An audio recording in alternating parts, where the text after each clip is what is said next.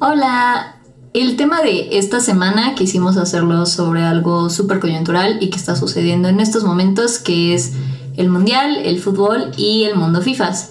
Pero como claramente José y yo no sabemos absolutamente nada del tema, trajimos a dos invitados súper especiales que pues sin más preámbulo voy a dejar que se presenten. Yo pensé que nos iban a decir FIFAs a nosotros también, pero bueno que Pues también dije mundo FIFAs, si te quieres incluir. Eh, yo soy Dani Escamilla, eh, soy artista, esa es como mi, mi práctica principal, pero me interesa todo lo que tiene que ver con la cultura, con el cultivo, eh, con el culto, con lo simbólico y eso, durante algunos años mi práctica se desarrolló sobre una línea de investigación eh, que tenía que ver con fútbol y estudios culturales eh, desde una plataforma que desarrollé que se llamó La FIFA en Vacaciones y que justo eh, desde el nombre trataba un poco de reflexionar el fútbol como un elemento cultural en este capitalismo como post tardío y, y todo lo que es, ajá, como todas las implicaciones que eso ha tenido. Y fuera de eso mi trabajo tiene que ver eso, como les decía, con culto, cultura, cultivo, especialmente con compostaje, así que estar como cerca de la tierra y, pisando la tierra y tocando la tierra eh, siempre ha sido como parte de mi práctica, incluso con el fútbol. Eh, yo soy Sergio Chavarría, también soy artista y de alguna manera mi práctica no gira en torno a específicamente el fútbol, pero sí a un montón de cosas que tienen que ver con otros eh, capitales culturales que no son eh, per se los capitales que, que, están ahí todo el rato en interés del arte o de la cultura. Eh, tengo una investigación ya de un tiempo pues como prolongado alrededor del mundo del, de los camiones y del transporte y un poco me he reconciliado con el fútbol desde hace unos años. De alguna manera ha sido como una manera de, de, de sentir emociones y cositas. y de, una forma... Atravesar. De dejarme atravesar pero sin mucha, como sin todo esto que de repente se vuelve intenso.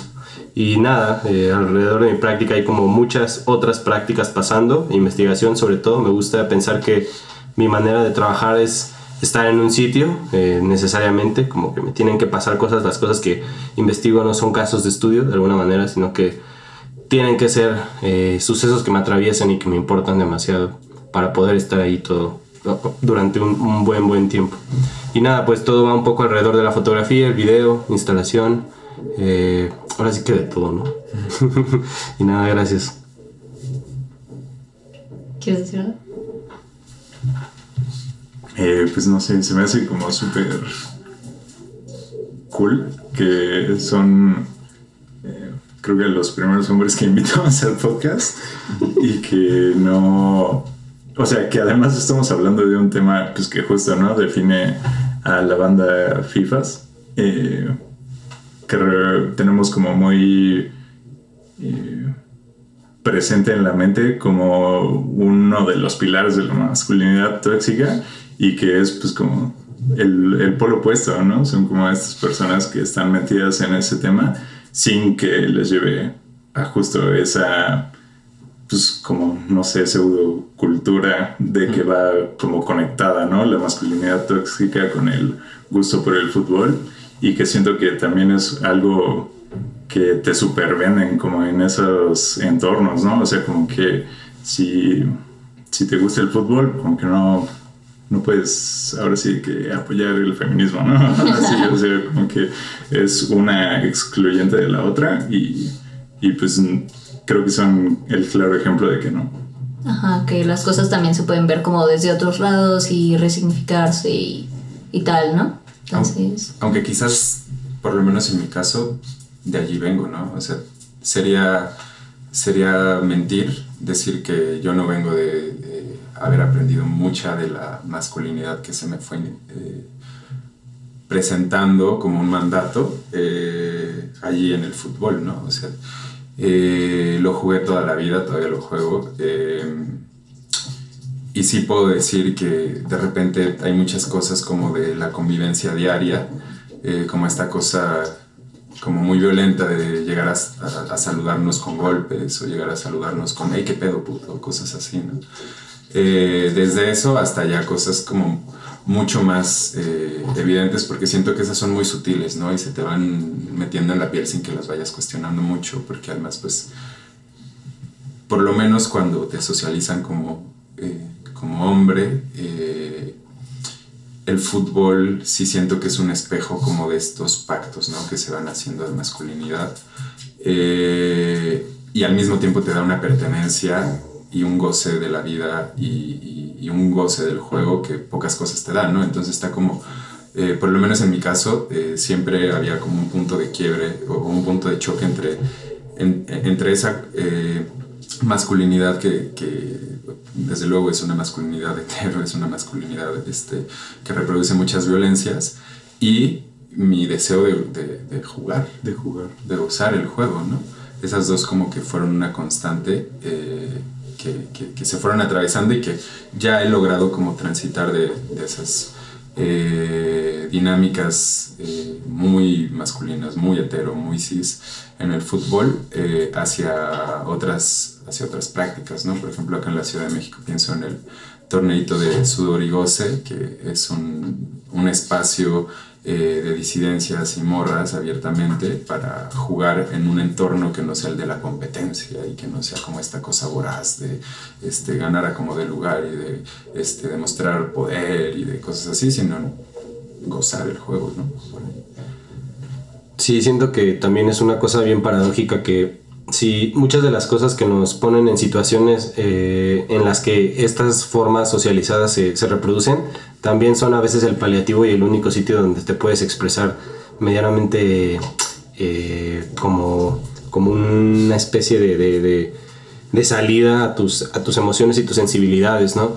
De repente siento que muchas de mis amigas eh, hombres eh, y yo no, nos dábamos el mayor cariño y el afecto en, en, el juego, ¿no? De alguna forma. Eh, y eso, eso siempre era raro, como que entendíamos que era un espacio abierto, pero que jugaba las dos cosas, ¿no? esta fusión desbordada, que es la que me parece más interesante, y esta fusión colectiva que se puede alcanzar, siento que da mucho como un espacio de, de pues como un espacio para, para, para, abordar cosas que no podemos abordar cuando no estamos en esa sensación de efusividad. Es como un estado de conciencia distinto eh, durante el tiempo que, está pasando, ¿no? Y siento que es lo que tal vez tendríamos como que repensar cuándo nos permitimos qué cosas eh, y por qué el juego no las puede permitir en otros momentos que no, que no está accionando, ¿no? Que, está, que, no están pasando eh, que no está pasando el partido, que no está pasando el, el, momento de acción y eso me, me, parece a mí muy interesante, ¿no? Como, como desde mi punto de vista y desde mis propias formas de entenderlo, cuando, cuando fui creciendo, lo que, lo que más, eh, digamos, me alejó del fútbol fue precisamente sentir que tenía que como seguir ciertos parámetros específicos y eso mismo, sin querer, ahora lo reflexiono con el tiempo, es lo que me volvió a meter un poco en, el, en, en, que me interesara, ¿no? Eh, no quisiera decir que estoy más allá del bien y el mal, ¿no? Tampoco quisiera, quiero que se, que se sienta de esa forma. Creo solamente que vas, vas entendiendo ciertas cosas que te permiten tener una relación más sana con, con, con muchas cosas que per se no, no son tu culpa en general, sino que son un montón de cúmulos de de, de, cosas que se tienen que romper. Mm. Y no sé, de repente pasan cosas que me, que me unen otra vez y otras que me vuelven a, a, conflictuar, pero creo que esa tensión es muy interesante también. Que un solo sitio y un solo suceso pueda ser capaz como de tener esas polaridades, ¿no? Que no sea tan... Que más bien, en realidad no hay nada binario, pero, pero que el fútbol muchas veces se entiende como algo binario, ¿no? Sí, como que siento que o sea, algo que, que reflexionaba en, en, una residencia, eh, vino eh, un residente a, a, a, trabajar con Valeria Montoya de, de Lab Program y, y, justo hablábamos de fútbol, ¿no? Y, y una de las cosas que reflexionábamos era todos estos lenguajes que no venían del juego, pero que, que, que ya son parte de, del juego cuando es visto como un espectáculo, ¿no? O sea, quizás no en el juego llanero, quizás no en el juego en la cuadra, quizás no en el juego cuando juntas dos piedras y te pones este, a pelotear, pero sí en estas eh, instituciones que se han hecho eh, alrededor del fútbol y que buscan normar, como tú decías, ¿no? Buscan reglar, normar, eh, como puede ser la FIFA, como pueden ser cada una de las federaciones que componen a la FIFA, como pueden ser la televisión, como pueden ser el mercado, y de repente nos encontramos que en el fútbol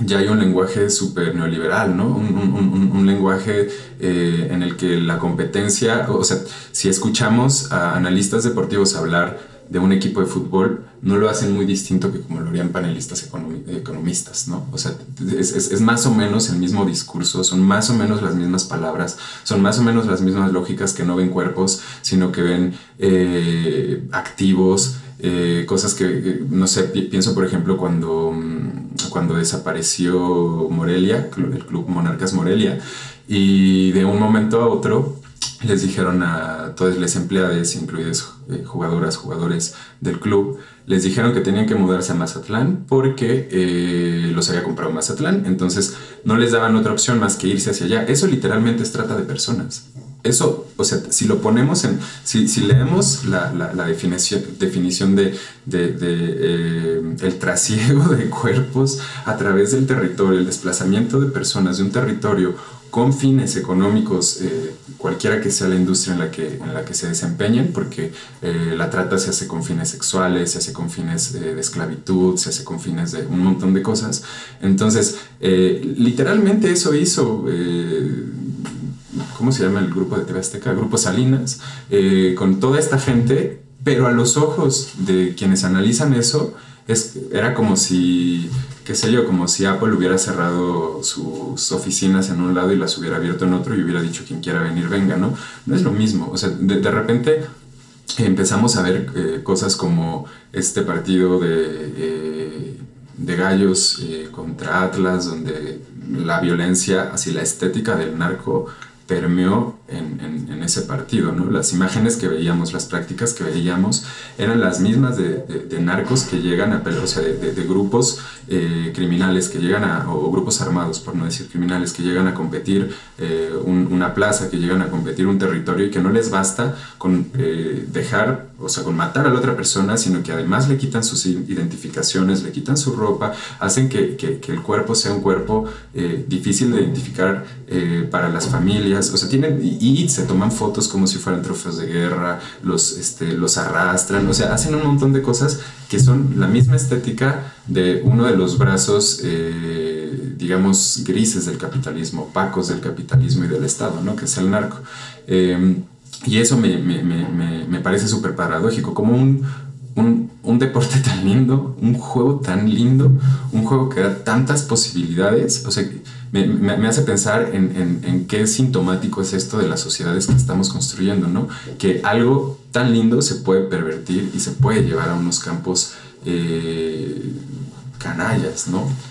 Pero creo que tiene que ver, o sea, ahora tocaste una parte que es súper interesante, que es como, de alguna forma, cómo, cómo este espacio del juego sirve para votar las otras cosas que, que, no se quieren gestionar desde otros sitios, ¿no? O sea, como cosas políticas, cosas económicas, que per se el juego no debería de ser el medio de gestión, pero lo utilizan para eso, ¿no? Como una especie de política subvertida a 22 jugadores y lo que conlleva su, su, entorno y de repente tienes todas estas otras prácticas totalmente capitalistas o bélicas que se expresan en el fútbol, ¿no? Y de repente en México tienes como esta batalla por, por la multipropiedad que no es más que México siendo México económicamente todo el tiempo, ¿no? México y los monopolios. México lidiando con los monopolios. Claro. Siempre. Y, el único lugar donde se hace un, digamos, un tema de conversaciones en el fútbol, porque la gente es el sitio también donde entiende más cosas, ¿no?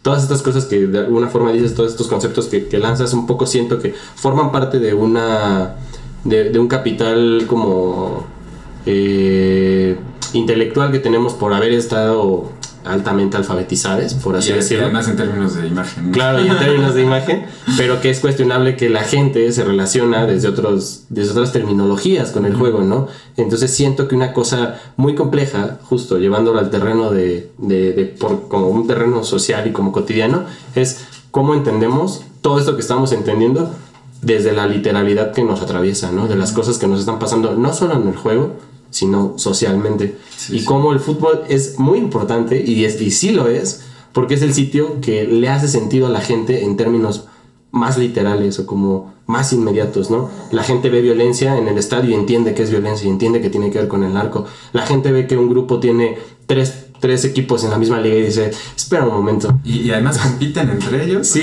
y la final puede jugarse entre ellos. o sea, eh, siento que ahí es donde el, el juego toma una relevancia en la que tal vez es también una forma de traducir esos problemas a unas terminologías otras que, que no son las que manejamos en este como nivel. Y que además siento que a veces se usa incluso como instrumento para legitimizar esas malas prácticas, ¿no? O sea, como que si ya lo estás viviendo así en el fútbol, ¿por qué no vivirlo así en otros aspectos de la vida, ¿no? Y siento que es un poco lo que pasa con Qatar, ¿no? Que tiene todos estos componentes... eh, pues de antiderechos LGBT, antiderechos de las mujeres y que justamente se te plantea como que si quieres disfrutar del fútbol, si quieres disfrutar del mundial, entonces tienes que estar ok con, con todos esos abusos, ¿no? También con los trabajadores que murieron eh, por las construcciones de los estadios y todos los abusos que sufrieron también por eh, los malos pagos, trabajos forzados eh, y, e incluso privarles de la libertad de moverse hacia otros empleos o hacia otros lugares y que se te presenta justamente como que la única manera de, de disfrutar el mundial ahora es aceptar que toda esa carga eh, pues como que no vale, ¿no? O sea, como que puedes aceptarla con tal de disfrutar el, Sí. el juego. Sí. Y que precisamente siento que lo que dice Sergio es importante, ¿no? O sea, como que aquí en lo de Qatar sí tenemos estas conversaciones sobre eh, justo, ¿no? Que implica que te castiguen en una plaza pública a 30 latigazos o que implica como justo, ¿no? Que te metan a la cárcel por ser gay, bla, bla, bla. Y en esos momentos sí se vuelve como esta cosa súper política, que un poco también pasa esto de, pues, trasladarle la carga como de culpa moral a las personas que ven el partido, o que incluso fueron a Qatar o lo que sea, pero que en realidad son cosas que sí pasan todo el tiempo y que tal vez es más como de, pues, pasan todo el tiempo y pues también están pasando en Qatar, entonces es, pero ahí sí tenemos estas conversaciones y este análisis social, y siento que un poco lo que pasa luego con el fútbol regresando un poco a lo que mencionaban tanto Dani como Sergio, es como esta parte de no poder sacarlo de esta idea de, pues como de la masculinidad, ¿no? Y como que estos lugares ultra masculinos, que, ok, o sea, en parte pues sí lo son, ¿no? O sea, no podemos decir que no lo sean, pero que no es solo eso. Y que a veces, o sea, incluso lo digo yo porque yo la neta, pues jugué fútbol algunos años, nunca me metí como en el mundo FIFA y ahorita apenas estoy como igual, ¿no? O sea, como empezar, Dilo, eres americanista. empezando en el americanismo. Vamos. Exacto, empezando a aprenderme las porras. Le gustan full las porras. ¿eh? Es que es hermoso, es que finalmente termina siendo, o sea, yo lo veo como, como tomando, eh, o sea, guardando eh, proporciones y también eh, tomando en cuenta que estoy sacando de contexto, eh, pero lo veo un poco como, como los juegos este, clásicos o como eh, el teatro griego o como estas, eh, estos dispositivos de sociabilidad en los que ocurre una acción pero una acción que, que no es una representación, sino que es algo que mueve cosas en ese momento, ¿no? Es, es, una narrativa fortuita, por así decirlo. Y donde tu forma de unirte con eso que estás viendo en la cancha es precisamente a través de toda tu sensibilidad, ¿no? Con tu escucha, con tu canto, con tu observación, con todas esas emociones que vamos procesando por en cada segundo de, de- de- de un partido de fútbol. Y eso no, no, no tiene por qué quedar fuera o no tiene por qué ser satanizado desde mi punto de vista. Eso es el juego. Otra cosa es el negocio, otra cosa es la industria. Es como si, si, si de repente quisiéramos eh, castigar a todos los artistas que fueron a, a tocar en el Corona Capital porque la cervecera tiene prácticas culerísimas en territorios este, protegidos mexicanos, ¿no? O sea, finalmente eh, creo que, que está, está bien, o sea, creo que es positivo siempre estar cuestionando las estructuras que sostienen aquello que se hace visible, pero también hay que tomar en cuenta que, que finalmente es un, es, es- es un ritual y es un juego. Y por otro lado, eh, quería decir un par de cosas. Una, no dije el nombre, es Juan Pablo Hernández Gutiérrez, eh, este residente que, que estuvo en The Lab Program. Y por otro lado, también quería hacer énfasis en cómo es que eh, esta también es una narrativa que, que, que, reproduce estas cuestiones de Oriente y Occidente, ¿no? estos, estos conflictos entre Occidente y Oriente, eh, desde mi punto de vista, bastante poco fértiles, eh, bastante vacíos de discurso, bastante vacíos de análisis. y en ese sentido, yo sí retomaría las, las palabras del presidente de la FIFA que le dijo a Europa, o sea, dijo básicamente Europa no tiene una calidad moral para juzgar lo que ocurre en Medio Oriente, tendría que estar pidiendo perdón por los últimos 3.000 años de historia, ¿no? Eh, y esas fueron sus palabras. En, en, vez de estar yendo a Medio Oriente como siempre, a decir cómo vivir, como siempre, ¿no? O sea, en, el Mundial de Brasil hubo atrocidades espeluznantes, espeluznantes. Siguen teniendo deudas además. En el de Rusia hubo homofobia a morir, o sea, y, finalmente como son parte, eh, bueno, Rusia no, no, tanto, pero en ese momento era como el momento de, de, Rusia cool con, con, el bloque este, occidental, y ahorita otra vez están antagonizadas, pero en ese momento, como era parte de lo chido, lo tomaron como lo chido, ¿no? Pero como ahora es Qatar, eh, un, un, un, espacio al que siempre habían, donde siempre habían hecho lo que querían, cuando querían, de repente dicen, ah, ¿cómo, cómo que están poniendo este, actos. Ah, como que ponen sus propias reglas, pero si yo soy la FIFA, yo digo qué hacer, ¿no? Claro, creo que lo, o sea, lo que queda un poco por, por encima, y esto puede ser un análisis súper profundo y es como de literalmente meterte demasiado, es ¿Por qué, suceden, ¿Por qué sucedió este, este mundial? ¿Era necesario que, que un juego que parte desde sensaciones y necesidades completamente occidentalizadas termine llevándose a un sitio donde se entiende de forma distinta. Y si se va a entender de forma distinta, eso es lo que queremos, que, el fútbol se entienda desde otras circunstancias. ¿Qué tanto estamos dispuestos, no? Y qué tanto estamos también dispuestos a hacer reflexiones personales sobre las, sobre, o sea, de nuevo, no, no tragarte la responsabilidad moral, sino partir desde lo que puedes hacer y cómo puedes, eh, de alguna manera, politizarte con tu entorno, con lo que estás viendo que sucede, ¿no? Porque de alguna manera de nuevo, es, eso pasa en todos lados. Eh, hay una práctica que no te parece en, una estructura muy, muy grande y binariamente decides si unirte o no. Pasó recientemente en el mundo del arte con la Bienal de La Habana, ¿no? Eh, que muchos artistas se bajaron y otros decidieron no bajarse a pesar de que Cuba estaba en un momento bien tenso, ¿no? Y las respuestas eran desde mi punto de vista, siempre muy binarias, ¿no? Como estar de acuerdo o no estar de acuerdo con un lugar en el que ni vives, no sabes cómo están sucediendo las cosas y tú además práctica es una práctica que llega, o sea, que no es parte de la, de la cotidianidad de la gente, ¿no? Siento que es un, un, tema en el que los binarios siempre opacan, ¿no? Y hay que como tratar de, de, de usar lo que está pasando ahora en Qatar, desde mi punto de vista, para repensar las, las, las terminologías, para empezar, y luego para también de alguna manera tratar de entender cuáles son esas cosas que, que sí están en el fútbol, que sí están en las prácticas occidentales, que quizás no son las mejores, ¿no? Eh, solo en ese sentido, pero lo demás es innegable, ¿no?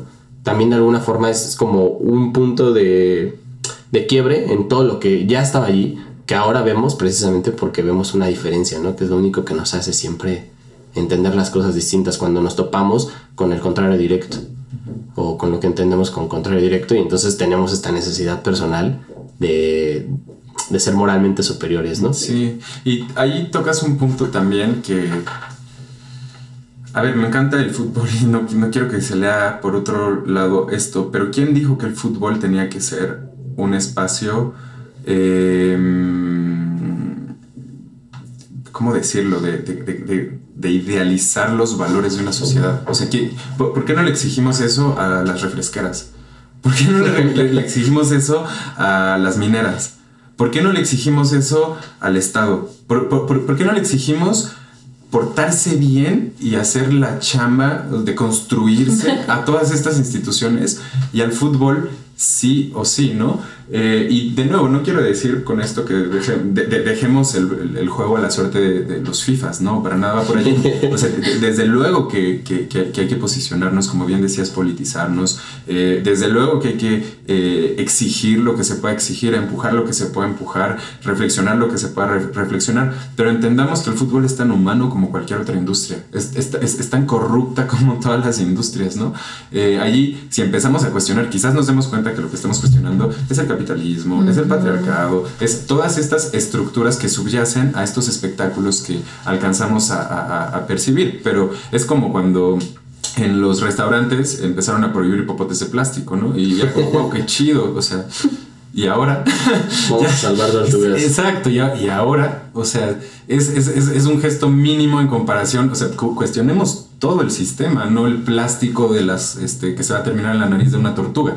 Cuestionemos todo el sistema, ¿por qué necesitamos plástico? ¿Por qué este, estamos en estas industrias? ¿Por qué reproducimos estos eh, estereotipos? ¿Por qué el mundial, así, sin apellidos, se supone o, o se da por hecho que es el mundial varonil? ¿Por, por qué si decimos mundial no es el mundial femenil? ¿Por qué se le da toda esta... ¿Sabes? O sea, creo que allí ya empezamos a toparnos con otras cosas sin, como bien decían, responsabilizar a quienes gozamos de esto, porque la neta es que a, mí- no me marca la FIFA para preguntarme qué hacer, nunca. A, a mí no me pregunta el presidente de la Liga Mexicana si estoy de acuerdo con que no haya un tope salarial. A mí, ¿sabes? O sea, como que a mí no me van a escuchar. Yo no estoy en esa posición, yo estoy en otra posición. Pero ¿qué puedo hacer desde esta posición? Y yo solo cerraría eso tal vez con que todo el mundo sabe que, o sea, todo el mundo dentro del mundo FIFAs, se, se cuestiona la pertinencia del, del- del juego hoy, hoy, hoy en día, ¿no? Ya hay un montón de intentos desde lados económicos, desde lados eh, más sociales y desde otros sitios de que el fútbol se reinvente, ¿no? O sea, lleva haciendo lo mismo 100 años. Poquito Entonces, más de 100 años. poquito más de 100 años. Entonces, de alguna forma sí siento que sí es un momento en el que, cerrando el tema eh, como de dónde veníamos, este, es- este, esta coyuntura te marca que sí, hay, que sí se tienen que hacer cambios, ¿no? Eh, en niveles estructurales, sobre todo, como bien dice Dani. Pero sí es cierto que, eh, eh, ah, como entendemos el fútbol, necesita, necesita cambiar y acercarse desde otros sitios y, re- y replantearse qué está haciendo en, su- en la capitalización del juego. Totalmente. Imagínate ir al estadio sin competir. Imagínate ir al estadio donde- a, a un juego de fútbol donde celebres tanto la victoria como la derrota o el empate. Que, o sea, te lo desarticulas, güey. Es que le, le- le quitas ese componente eh, capitalístico de, de- de progreso y de todas estas cosas. Le quitas eh, la rivalidad innecesaria, le quitas el nacionalismo xenofóbico, le quitas, ¿sabes? Como todo eso que nos hace pintarle dedo a alguien sin conocerle, mentarle la madre a alguien sin saber quién es, si, si, si, si, si desayunó o no desayunó. ¿Sabes qué? No sé, ¿tú qué piensas, Dani? Porque hace poco Dani y yo fuimos a la final de- del fútbol mexicano eh, femenil. Y estuvo increíble porque yo sí sentía que había un poco esa vibra. Digo, evidentemente los americanistas querían ganar. Eh, pero sí fue una sensación de victoria escuchar que habíamos roto un récord. Sí. Eh, fue una sensación distinta el, el que no se sentía todo esto que de repente, que yo que estaba en, en partidos importantes de la América varonil, la, el- se pone tensa la cosa, ¿no? Y creo que es, es, es un poco filoso lo que estoy diciendo porque evidentemente a la América femenil se le pide menos como aficionado. En esta sensación como de nuevo, creo que un man grita enfrente como ya me decepcionó la de veras. Y es como este también la de veras, ¿no? ¿no? Eh, pero también un poco creo que parte de así otras gritaron. lógicas. Sí. Entonces creo que, que un poco sí es, sí, es, sí es un lado rocoso, pero también es cierto que como parte de otras lógicas y como se entiende que, que es algo nuevo, que es fértil todavía, que es como, bueno, no fértil, digamos que es un terreno con posibilidades Que todavía no está tan cooptado. que todavía no está tan cooptado, ahí podemos ver cómo la gente se la pasa bien todavía, sin una necesidad tan álgida de ganar, ¿no? Y es que un poco, o sea, por ejemplo, justo de lo que dice Sergio, yo antes había ido a la América Puebla, obviamente a la varonil, y, o sea, digo, me la pasé bien y, e incluso sí sentí que no estaba como tan, am, ¿cómo decirlo? Como violento, erizo, como usualmente lo pintan como por todos lados, o al menos en los círculos que me muevo, que literalmente la única persona fija con la que me llevo es Sergio. este, y siento que todo el tiempo te lo pintan pues así, ¿no? O sea, como de que, ay, no te van a aventar miados y cosas así. La neta estuvo muy tranquilo, pero obviamente sí, cuando fuimos a la final femenil, sí se siento que es súper distinto. O sea, incluso desde en mi trabajo todo el mundo es muy, muy fifas. Entonces justo un amigo que, que le va al Tigres femenil y me empezó a decir, es que yo dejé de ver como la liga varonil cuando encontré a Tigres femenil, porque él iba como a Tigres varonil y luego dijo, no, es que las morras pues parten desde sitios bien distintos, son increíbles y, y, él me contó que a veces en los partidos eh, de mujeres van barras, pero que son barras que no apoyan a nadie, sino que solo van a gritar como consignas feministas, ¿no? O sea, tipo, ¿dónde están? ¿Dónde están los directivos que nos iban a pagar igual? Y entonces es como, wow, o sea, es, es gente que ni siquiera está aquí como porque quiere que gane el América o el Tigres, sino porque quieren como este bien mayor, ¿no? Y este como bien común para las jugadoras. Y creo que aparte incluso sí lo sentí distinto porque pues había muchísimas infancias. El día que fuimos, muchísimas familias, de que teníamos, o sea, nosotros, nosotros estábamos como en un lado donde había casi por gente de la América, pero en un momento sí llegaron como unas chicas del Tigres y de que pues no sé, todo súper normal. Y digo, obviamente no faltó, que creo que sí fue una amalgama de muchas cosas, porque así como había este señor que, ya sabes, les está gritando como, ay, no échenles un taco de sal a las del Tigres y así. Y como que tal vez sí reproducían como estos discursos como de cómo se entiende lo FIFAs, pero pues también había este otro ambiente como mucho más calmado, pues había un buen de banda LGBT y ya saben, ¿no? O sea, que todo es con las playeras, o sea, como que sí, sí lo sentí muy diferente, la verdad, desde donde se jugó y aparte sí lo sentí como, a pesar de que pues perdió la América. a pesar de que perdimos. es momento de asumirlo. a pesar de que perdimos, Eso. pues siento que igual, no sé, tipo cuando metieron el gol de las las morras de Tigres que Qué golazo, fue un pues, sí, golazo, golazo, pues sí. sí, como que siento que todo el mundo fue como, no, pues, o sea, la neta fue un golazo Pues, y pues, ajá, exacto, y pues se le reconoce, ¿no? Se le reconoce, claro. Sí, justo creo que eso es lo lindo, como em, cuando el juego se sale de la expectativa donde ya estaba cooptado y, y te abre otras posibilidades, ¿no? Eh, porque ahí, o sea, es que el, el juego no, no, puede ser juego eh, si no abre posibilidades. O sea, en un juego experimentamos, en un juego las reglas son difusas, en un juego, es más, incluso en el mismo juego de fútbol, eh, donde tienen sus reglas así súper establecidas por la FIFA y bla, bla, a cada ratito las están cambiando. Y si tú vas a jugar en tu cuadra, no vas a jugar con las reglas de la FIFA, vas a hacer unas nuevas reglas y si pasa un coche, quizás en ese momento puedes agarrar el balón con la mano, este, si el balón pasa y en una posición donde nadie sabe si fue gol o no, este, pues no va a salvar, sino que o hacen un volado o, o, o discuten o tienen un penal o algo, pero, pero el punto es que rompes las reglas y lo adaptas al contexto en el que estás. Y eso es algo que me gusta mucho de la investigación de Juan Pablo Hernández, ¿no? Que él hablaba de cómo hacemos espacio con el juego. Ahí ya toqué la mesa, perdón. de cómo hacemos espacio con el juego, ¿no? Y, y decía que eh, a él le llama mucho la atención cómo el simple hecho de poner eh, dos latas ya reconfigura políticamente todo ese espacio que está abarcado para jugar, ¿no? O sea, puede ser en un mercado, puede ser en la calle, puede ser en tu casa, puede ser en la escuela, puede ser en donde sea. Y ese uso predestinado con unas normas para el espacio, automáticamente se suspende su legalidad y pasa a segundo término, ¿no? Se convierte en una cancha de fútbol, en un espacio de goce, de juego, de, este, de convivencia, de, de, de un montón de cosas, ¿no? Sí, eso me parece lo más, lo más potente en, en el fútbol, las microhistorias que genera a su alrededor con la gente, ¿no? Con, con la gente del barrio, con la gente de tu calle. Eh, no sé, pensar de nuevo en lo, del, en lo de futbolito, del el, torneito. Uh -huh. eh, el torneito de sudor. Fue bien, fue bien chido, la verdad, ¿no? O sea, y como yo he notado de como espectador al, al, a la distancia de, de, ese suceso, que creó muchas conexiones, ¿no? Y como que la gente eh, se, se unió por algo y eso nos ha pasado a todos, ¿no?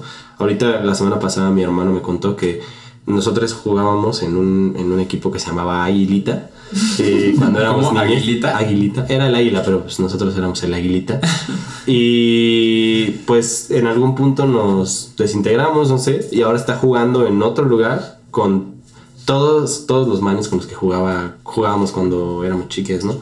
Wow. Y me empezó a contar como, ¿te acuerdas de tal? Está ahí. y luego llegó este con su hija y, y como de repente se vuelve, eh, o, o sea, solo se están juntando porque se quieren ver en el fondo, ¿no? No sé si lo digan, pero para mí en el fondo es, se quieren ver, o sea, Claro, pero es como juntarte para ir a bailar. Claro. O sea, es, es una sociabilidad que se sale del día a día y que te permite otras cosas. Por ejemplo, en ese y todos juegan mal ya, obvio, ¿no? Claro, sí, pero es que vas a, vas a otra cosa. Claro. Por ejemplo, en ese sentido, eh, uno de mis hermanos, que si está escuchando esto, le mando un abrazo, Rafita.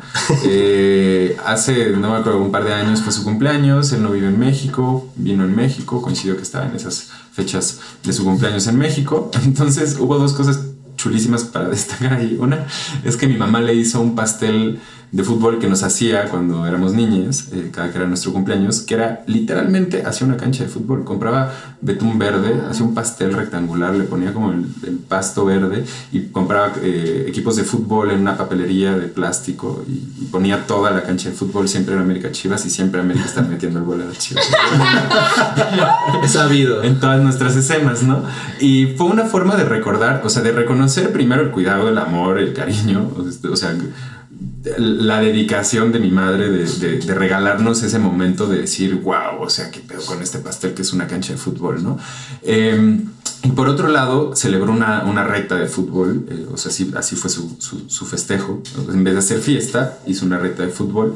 Y ahí pasó algo chistoso, que por, por- para, para no hablar de personas en específico y no quema- quemar a nadie, este, mm, estaba platicando con un amigo y, y no me acuerdo qué comentario le dije. Y, me, y no me acuerdo de usar una falda o algo así, ¿no? Y me dijo, no, creo que no, si no soy puto. Y fue como, ok, o sea, lo escuché, no, no lo juzgué, dije, entendí como de que, de- desde dónde lo decía. Eh, y 10 minutos después yo estaba amarrándome las agujetas, entonces me agaché. Y hay una costumbre de que si te agachas te nalgan. Y entonces pasó y me nalgó y fue como, wow, no tiene ningún problema con darme una nalgada. Ahí no se tambalea su masculinidad. Para pensar. Pero sí con usar una falda, qué interesante. Qué chido que por lo menos aquí se dé la oportunidad de nalguearse con alguien más, ¿no? O sea, que, qué- qué- qué chido que pueda haber como esa cofradía donde puede nalguearse a alguien que interpreta como vato. eh, pero qué mal que, este, que eso no, no, no, no, no vaya a otros lados, ¿no? O sea, que siento que él no tuvo la misma reflexión, ¿no? O sea, estaría chido. Sí. Y pues justo eso me recuerda un poco a una... No me acuerdo si es una pintura o un collage, no me acuerdo que es de Bárbara Kruger, que son como dos hombres peleando y que dice como... Está en inglés, pero en español sería como... Crean todos estos rituales así como súper específicos solo para poder tocar el cuerpo de otros hombres, Por ¿no? supuesto. Y, y a mí me da mucha risa que, por ejemplo, ayer, bueno, esto estamos grabándolo el lunes, entonces ayer fue el corona, y yo pues por primera vez en la vida me metí como a un mosh pit en Idols. Y a mí antes los mosh pits se me hacían como estos espacios como súper masculinos y como súper de, justo, ¿no? En este espacio sí está chido y manosear bandas siendo... No, ¿qué tienes? Acaban de escuchar a nuestro invitado involuntario. A Frank el Pujo, una disculpa. Un residente. Ay, mi baby. Bueno, este, ajá, o sea, como que este único espacio donde los hombres sí pueden como justo, ¿no? O sea, porque tipo, al final de cada mosh, pues todo el mundo se abrazaba y cosas así, o de que llorando, y como que en el fútbol un poco lo mismo, ¿no? O sea, acá que alguien mete un gol, pues sí, ahí sí es aceptable como abrazarte y como expresar cariño y amor, o incluso en el estadio, ¿no? O sea, cuando el América metió los 10.000 goles a Puebla, o sea, era como, ay, abrazados al güey de al lado y así. Entonces, como que sí me parece bien curioso, como dices, o sea, como se vuelve toda es- esta experiencia donde ahí sí es aceptable que los hombres se toquen entre ellos y como que se abracen y se expresen cariño sin que justo haya un aire puto de promedio, ¿no? O quizás sí, pero no pasa nada, ¿sabes? Porque allí, eh, hay, hay- de nuevo, o sea, es como este pacto eh, homoerótico, pero del que nadie habla, este, de, de- de atracción, de... es, es- es como, este, una vez leí de Judith Butler que decía, es que un hombre nunca va a admirar a algo que no considera un hombre. Admira a otro hombre, ama a otro hombre, es incondicional a otro hombre. Eh, y, y allí se nota muy cabrón, ¿no? O sea, es, es impresionante ver a qué grado alguien que es que así suda homofobia puede darte besos, puede acariciarte, puede incluso tocarte el pene así antes de un tiro de esquina es de lo más común que te agarren el pene y te lo aprieten lo- los testículos para que te agaches y no brinques y la otra persona sí brinque y, gana el cabezazo, ¿no? Y es súper común todo eso, pero eso sí, eh, cuando va a despejar el portero le gritamos punto, ¿no? Oh, wow. Todo eso cabe en el mismo juego, es impresionante para mí. Como dices, es un ritual súper complejo donde pues quizá hay como una gestión muy extraña, ¿no? De tu masculinidad, ¿no? Como esta toxicidad a cambio de esta otra libertad y que justo no, no se gestiona en espacios distintos y por lo tanto queda como condicionada a, a ese espacio y, y, que por lo mismo también es eh, tan difícil esta gestión de la que hablabas de eh, es que veo estas toxicidades en el juego y entonces quiero alejarme de él, pero si me alejo de él, pierdo este espacio, ¿no? Que me permite estas libertades que no tengo en otro lugar. Y no solo esas libertades, sino las reflexiones. Yo creo que todo el tiempo cuando notamos que algo está sucediendo de una manera compleja y nosotros somos parte, pues la parte como más cómoda es alejarte, ¿no? Es como lo que pasa en las situaciones punitivas, ¿no? Que es como pues ese man está cancelado, ¿no? Y yo como vato he, tenido amigas cancelados, obviamente, es, es, nuestra realidad histórica, y siempre he pensado que si estuvo conmigo, algo hay ahí mío, ¿no? Y tengo que hacer mi chamba. Y un poco es lo mismo con el fútbol. Eh, solamente decir, ay, no, pues eh, el fútbol es horrible, ¿no? Aunque me guste mucho y hay algo de mí que se levanta muy cabrón cuando veo un partido, pues solo porque creo que hay algo evidentemente mal, no hacer un trabajo como de nuevo eh, de, pensar por qué esas cosas suceden, me parece la vía más fácil, ¿no? Eh, de entrada, como una vía muy poco pensada. Y no es que no se estén haciendo esas reflexiones, yo creo, ¿no? La investigación de Dani es un, es un ejemplo de que hay como unas necesidades de entender qué está pasando y luego lo, lo, difícil es como socializarlo a la escala y potencia que tiene el fútbol, ¿no?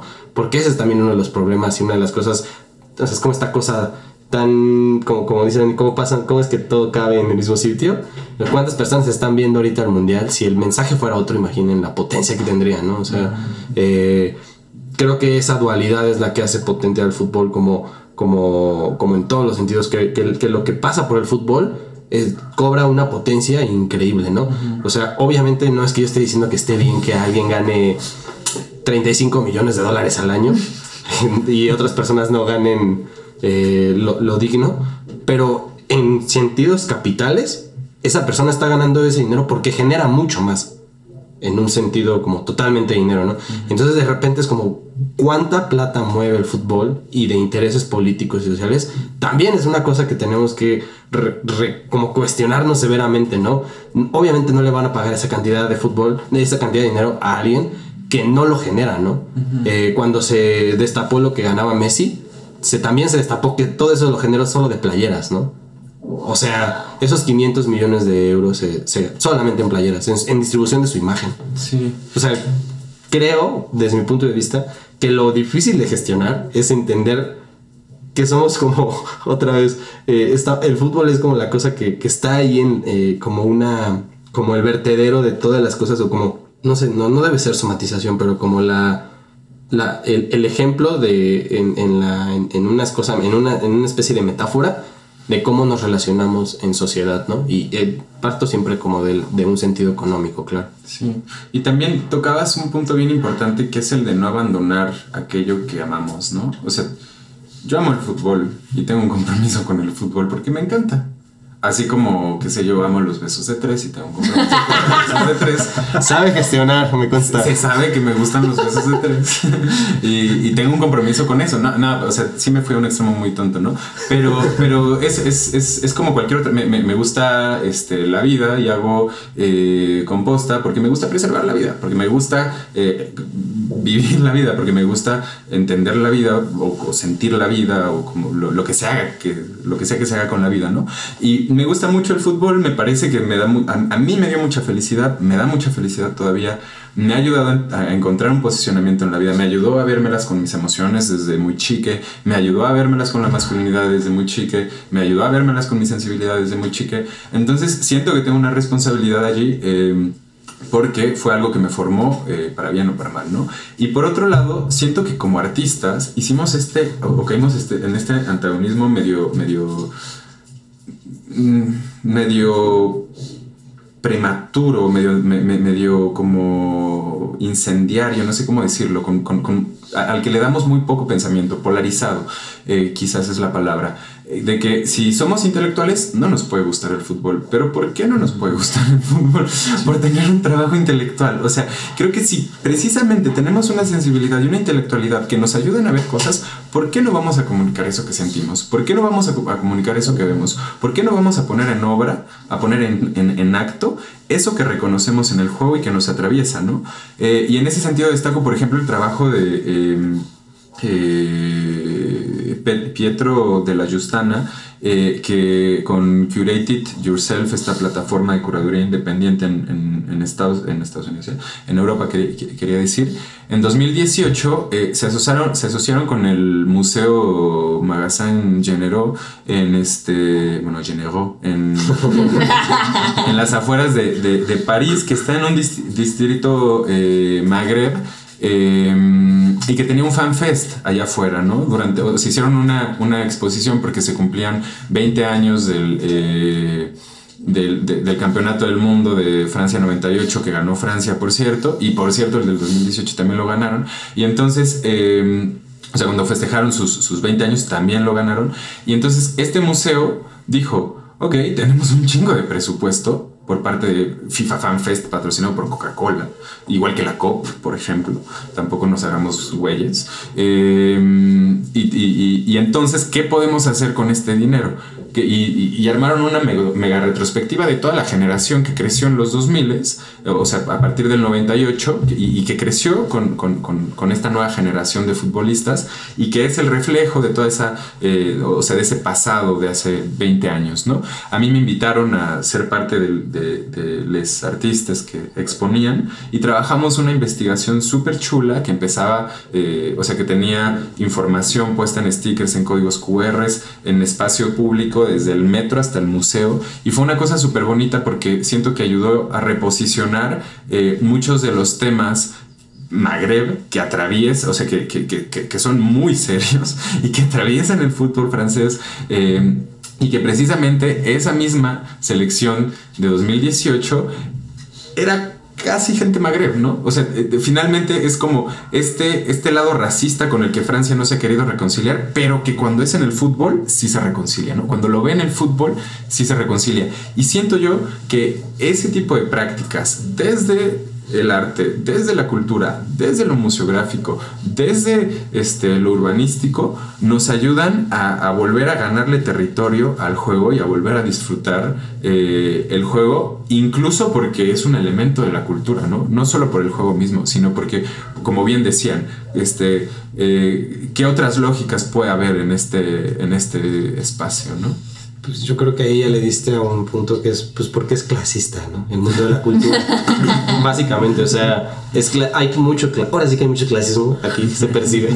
Eh, y yo creo que una de las razones por las cuales no nos permitimos eh, hablar de estas otras situaciones en el arte es básicamente por, por este buen chiste de eh, cuando lo hace un rico está bien, cuando lo hace un pobre está mal. básicamente el fútbol también está bastante atravesado por eso, ¿no? Si no tienes palco en el Azteca, pues qué mal que vayas al partido, ¿no? Eh, y un poco desde la cultura es lo mismo, ¿no? Eh, un poco creo que, que cuando hablo con Dani, como desde nuestro ser artista, siempre me he dado cuenta que nos atraviesa mucho ser del Edomex, ser como... ser americanista. Ser americanistas, como que... Es que ser artista y americanista, o sea, la gente te cancela. Claro, y del Edomex peor, ¿no? y de repente es como se, se, juntan todas estas cosas bien específicas que hacen que, que te salgas como del aparato cultural que, que, a la gente le gusta ver, los códigos que le gusta ver. Y también pasa que de repente cuando, cuando la gente que, que, que no tiene conexiones con las cosas, que está haciendo casos de estudios más que investigaciones como que parten de lo personal y muy, y muy como político por, porque te atraviesa, eh, termina exotizando el, sitio, ¿no? Y termina como generando un, como una, una este, crítica eh, clasista en su trabajo. Y siento que estas lógicas eh, no tienen que partir de ahí, ¿no? Porque al final de cuentas de nuevo, siento que, el, fútbol y el arte están en un punto en el que se abrieron un montón, ¿no? O sea, eh, el arte hoy, pues las escuelas de, arte públicas son las mejores en México, ¿no? y ahí vas a, al menos lo digo desde mi generación y desde la gente que ahora veo en, generaciones estudiando arte, pues no tiene recursos y sus capitales culturales son otros, ¿no? Entonces quiere hablar de otras cosas, le interesan otras cosas, le atraviesan otras cosas. Y el fútbol, precisamente, eh, países como Francia han apostado por meter eh, dinero y capitalizar a toda la gente diáspora como a la diáspora de un, de un montón de sitios para volverles jugadores profesionales, ¿no? O incluso irlos a reclutar en sus países colonizados, ¿no? O sea, ¿cuántos, no hay de que, nacieron en, países de África y que juegan para Francia, por ejemplo, ¿no? O que juegan para, para, estos países de Europa, porque claro, se les, se les vende esta idea de que en sus países de origen no van a triunfar, pero en Francia sí, es, es, ¿sabes? Como la misma historia. Sí, es complicado, creo que es, creo que el, el, el, para mí el tema del, del clasismo en el fútbol es es también el segundo layer más complicado, ¿no? Sí, sí. Y por otro lado también está el tema de que, no recuerdo qué futbolista fue que se lo escuché, uno español, estoy ahorita como eh, con, la mente en otra cosa, pero recuerdo que él decía, él, hablaba de, cómo es una de esas historias de arribismo en, en, el sentido de que venía desde abajo y llegó hasta arriba, ¿no? Y él, él hablaba de su historia y decía que mucha gente lo criticaba por eso y decía, ¿y qué no tengo yo derecho a pasarla bien en el capitalismo? ¿Por qué solo los blancos pueden pasarla bien y tener historias de éxito? O las llamadas historias de éxito. Yo no puedo aspirar a eso eh, también la, aspiración, el deseo de aspiración está cooptado. No, yo, yo puedo, tengo derecho a pasarla bien, ¿no? Decía, les digo, no recuerdo quién era. Pero esa reflexión también se me hizo bien, bien, bien interesante, ¿no? Porque, claro, el colonialismo opera en tantas vías, en tantas, que hay que entrarle como por muchas aristas a, a todos estos temas, ¿no? Creo. Ya llevamos como tres horas, ¿no? 51 minutos. No, a mí, me, a mí me encanta que cuando, cuando Dani me propuso venir, luego, luego pensé en Dani, ah, es que aquí hay como Dani. pero, pero es que creo que son eh, estas pláticas que, que evidentemente por el momento son, están ahí como latiendo, pero que también de nuevo siento que como, como tienen un momento ahora de no, no, no quiero decir reivindicación, porque no se tiene que reivindicar con nadie, ¿no? Eh, pero como que la apertura cultural y social hacia cosas que a las que les hablábamos como con cierta con cierto desdén desde desde lo intelectual. Con autoridad con autoridad moral. Hoy están bien cuestionadas no o, es una de las cosas que están pasando como quiénes y qué se pueden mostrar eh, quiénes y cómo en qué lugares o sea para quién son los lugares. Creo que ese es tal vez el tema que, que nos atraviesa más generacionalmente, ¿no? Entonces el fútbol es un poco este sitio en el que, pues, no sé, yo me siento más identificado. Es mi puente también con estas otras cosas que siempre he querido. Un poco lo, lo mismo que decía Dani. es como algo que está muy dentro de mí. Me, me apasiona desde un sitio muy, muy difícil de entender, hasta para mí mismo. Sí, y también siento que poco, pero ocurre y hay que también eh, reconocerlo y decir sus nombres. No sé, pienso por ejemplo en, en Marion Reimers y cómo ha hecho una súper labor en términos de neta tragarse un chingo de machismos y muchas veces evidenciarlos en vivo, ¿no? O sea, muchas veces decir, oye, güey, aquí me estás descalificando por ser mujer y no se vale, ¿no? O sea, y, siento que eso también es muy lindo porque son, son como, como, como estos salvavidas, este, como estas boyas que vas encontrando cuando vas nadando, ¿no? De repente encuentras una boya y dices... Ah". Por ejemplo, ella fue la, primera que me hizo reflexionar en una final de Champions League. Dijo, lo normal en un torneo es que todos los equipos menos uno pierdan. Todos. Todos menos uno pierdan. Lo normal es perder. ¿Por qué le damos tanta importancia a ganar? Si lo normal es perder. ¿Por qué, lo, por qué desechamos todo el aprendizaje que tenemos allí? Y ahí yo dije, wow, este es otro fútbol. ya me sentí FIFAs, ¿no? y es que, o sea, justo como siento, yo igual soy de que fan de la Reimers, y Declarada. neta sí declarada. Y justo me acuerdo que una vez en un podcast donde ella sale de estética de unisex precisamente, yo me acuerdo que lo escuché y dije como, bueno, o sea, en ese momento tampoco me interesaba como para, más bien en ese momento no me interesaba para nada el fútbol, pero dije, bueno, la Reimers la neta es que está haciendo un súper trabajo. Y yo recuerdo que la conocí porque una vez llegó mi papá, que él pues toda la vida ha sido como FIFAs. Bueno, ahorita ya se le quitó porque él iba al Cruz Azul, entonces... La vida lo hablando. Ajá, exacto, la vida se lo quitó. Y recuerdo que una vez llegó súper emocionado, yo tenía como que 16, 17 años y me dijo, Daniela, hay una mujer que es comentarista y es muy famosa y es muy buena, ¿no? O sea, como en este afán de conectar conmigo desde un sitio que para él era importante. Entonces como que me dio, o sea, a mí me conmovió mucho porque dije, es mi papá como tratando de verlo desde un sitio que a mí me interesa, pero al mismo tiempo sí es esta mujer y obviamente empecé a inves- investigar su historia y sí es impresionante, o sea, la mierda que ha tragado esa pobre mujer, o sea, incluso hasta ahorita que hace no mucho, la, o sea, igual se hizo como un... Güey, la pobrecita en es trending topic cada dos semanas. Sí, y por algo de la verga, o sea, por Sí. un chingo de machismo. Y, y como que también es esto, ¿no? O sea, para mí fue, como dices, encontrar desde otros lugares, porque, o sea, siento que precisamente es importante lo que decían, o sea, tanto Dani como Sergio, que pues es muy fácil como voltearte hacia el otro lado, pero pues ya cuando lo pones en perspectiva, pues el fútbol, al menos aquí en México, es un fenómeno impresionante, ¿no? Entonces como que también no ver ese potencial, al menos yo lo he visto mucho desde los esfuerzos de, de las ligas femeniles. O sea, yo ese día que dijeron como que rompimos un récord de asistencia, dije, güey, qué bonito, y qué bonito que estas cosas estén pasando, y qué bonito que, por ejemplo, eh, la portera de, de Tigres es pareja de una de las chicas de, del América. Y se tuiteaban palabras de amor. Sí, exacto.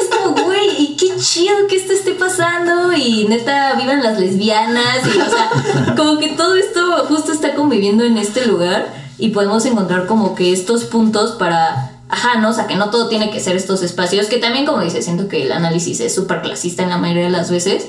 Entonces, que no todo tiene que estar eh, como que justo, ¿no? Hay son ambientes de hombres y queda la verga y un chingo de violencia y bye. Y como dices, es un poco eh, generar un espacio diferente donde lo importante no es ganar o perder, sino justamente todas estas victorias laterales que no son directamente del juego, pero sí del impacto social del juego. Sí, y los espacios seguros no existen, se disputan y se construyen. Se construyen. O sea, un poco igual, por ejemplo, al principio de la final femenil di- dijeron algo así como jugamos en contra de la violencia este, contra la mujer en todas sus expresiones. Entonces, como, güey, o sea, esto está pasando en una final donde hay 50 mil personas, ¿no? O sea, 57 mil, ¿no? Por ahí. Ajá, exacto. O sea, de que en el, en el Azteca, o sea, como que, wow, o sea, estos mundos perfectamente pueden convivir y, y está cañón. Vamos a pasar a las recomendaciones, que hay una especialísima que va a ser Sergio, porque Dani es muy humilde. Entonces, este, humilde pero orgulloso. Eh, como Dani no va a querer eh, promocionar su propia obra, eh, su investigación es verdaderamente muy potente. Eh, la FIFA en vacaciones descansa en, varios, en varias áreas formales. Eh, es un podcast que pueden escuchar, tiene muchos capítulos muy interesantes. Tiene un fanzine, tiene... pues, ¿Es un fanzine o es una publicación? Pues una publicación. Es una publicación. Un fanzine que se fue muy grande. Que se le salió, que se le desbordó. Se desbordó. Eh, y nada, eh, yo lo encontré buscando Dani Escamilla en Google. Eh, y pues, su página es bastante. Cuando entran a su página verán que es un gran artista. Y nada, esa es, una, esa es una de mis recomendaciones. Y la otra es justo ahora hay una exposición de Alejandro Manzanero, acá Paisaje Expandido, en Sevilla número 10, segundo piso. Y es una exposición que va alrededor de tratar de evocar desde momentos que tenemos en el inconsciente colectivo y, la pintura eh, como estas emociones hacia el fútbol de fracaso todas, eh, México perdiendo en los, en los mundiales, me parece que es muy pertinente. Y, tam- y, eh, también la, la expo es colectiva con Tercer Mundo, y todo es un poco desde esta estética, como una estética popular, una estética de, de la, de la cultura que, que nos atraviesa como en general, ¿no? Entonces, no sé si se pueden dar una vuelta a esa- a esas dos, a una a la expo y otra a la página de Dani, adelante. Pues muchas gracias por tan bonitas palabras. Em, yo quiero recomendar el trabajo de Juan Pablo Hernández Gutiérrez, particularmente, o sea, mucho de su trabajo tiene que ver con fútbol, casi todo, con la reproducción de lo que él llama mm, eh, como la imagen, la imagen hechiza, la imagen pobre, la imagen, eh, la copia pirata, ¿no? la, la imagen poco fiel a la original. em, como una forma de hackear el dispositivo del juego, ¿no? Y hackear las lógicas del mercado y las lógicas del fútbol. Em, y que este año estuvo haciendo investigación con Valeria Montoya en The Lab Program. Em, entonces, pues eso, les recomiendo que, que entren a, las redes de The Lab Program y allí están todos los links a cada una de sus residentes eh, que han tenido en todos estos años que llevan eh, trabajando. Em, y allí está la obra de Juan Pablo Hernández Gutiérrez, eh, tanto lo que desarrolló en forma expositiva como un fanzine que trabajamos juntos em, y un programa de radio también que trabajamos juntos y en el que profundizamos ampliamente cuestiones que, que, tocan con su trabajo, ¿no? que tienen que ver con su trabajo. Mm, yo les quiero recomendar el trabajo de una organización llamada Somos Versus, que precisamente es de Marion Reimers y ellas se dedican justo a esta promoción y como ver como todo este lado político del fútbol femenil. La verdad su trabajo es súper chido. Tienen, justo acaban de hacer una publicación de un observatorio de medios que es como eh, cómo estos grandes periódicos tipo El Reforma y etcétera, en sus secciones de fútbol, cómo cubren los partidos femeniles o no y cómo que aparece en portada y que no. Entonces la verdad es que todo lo que hacen a mí me parece impresionante y aparte justo están donde trabajo, entonces me consta que son súper dedicadas a lo que hacen y pues nada, se los recomiendo full. Y si puedo hacer otra recomendación, también es el torneito de sudor y goce.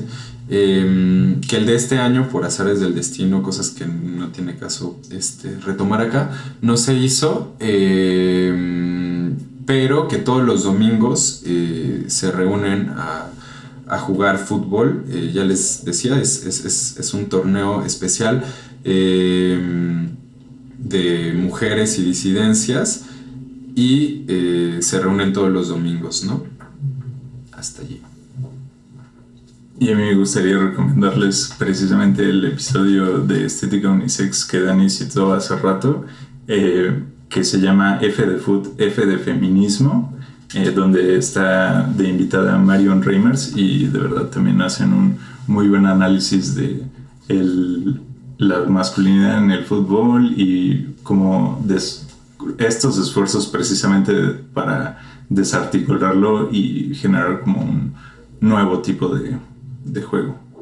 Y adicional a eso quería agradecerles por, a nuestros invitados por haber venido, porque Dani aparte ni nos topaba, no tenía idea de, a qué venía. Pero pues, su participación me parece invaluable. creo que dejamos que justamente se dieran rienda suelta y intervinimos muy poco porque precisamente se nota su pasión por el tema y su conocimiento. Y pues también me parece valiosísimo de nuevo que eh, pues yo creo que van a ser la boya de muchas personas. Qué bonito. De, muchos hombres que están justamente viviendo también ese conflicto por eh, pertenecer a ese espacio y, y gestionar esta que, que, justamente se plantea como la binariedad de la decisión de o pertenezco y le entro a la masculinidad tóxica o tengo que retirarme por completo y perder todo lo que me aporta, ¿no? Y siendo que es eh, invaluable el ver un referente que te puede decir, oye, hay maneras de gestionarlo y se puede rescatar el lado positivo, ¿no? Y desarticular como todo lo negativo no tiene que que venir anclado a ello también, ¿no? Son humildes. no, pues gracias, yo le traía ganas a la juguería. Échense los otros capítulos, son geniales. pues si les gustó este capítulo, síganos en Twitter como Juguería Podcast. Y en Facebook e Instagram como La Juguería Podcast. Bye. Chau. Bye bye. Bye. Ahí les voy a seguir en este instante. pásale, pásale tenemos los temas más jugosos. Y les exprimimos hasta la última gota. La juguería.